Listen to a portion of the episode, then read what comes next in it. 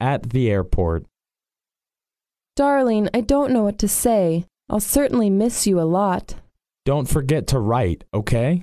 I don't know what I'll do without you. Don't worry. Soon you'll get used to it. You promise you'll wait for me? I promise. You should go now. Bye, Robert. Bon voyage, Maria.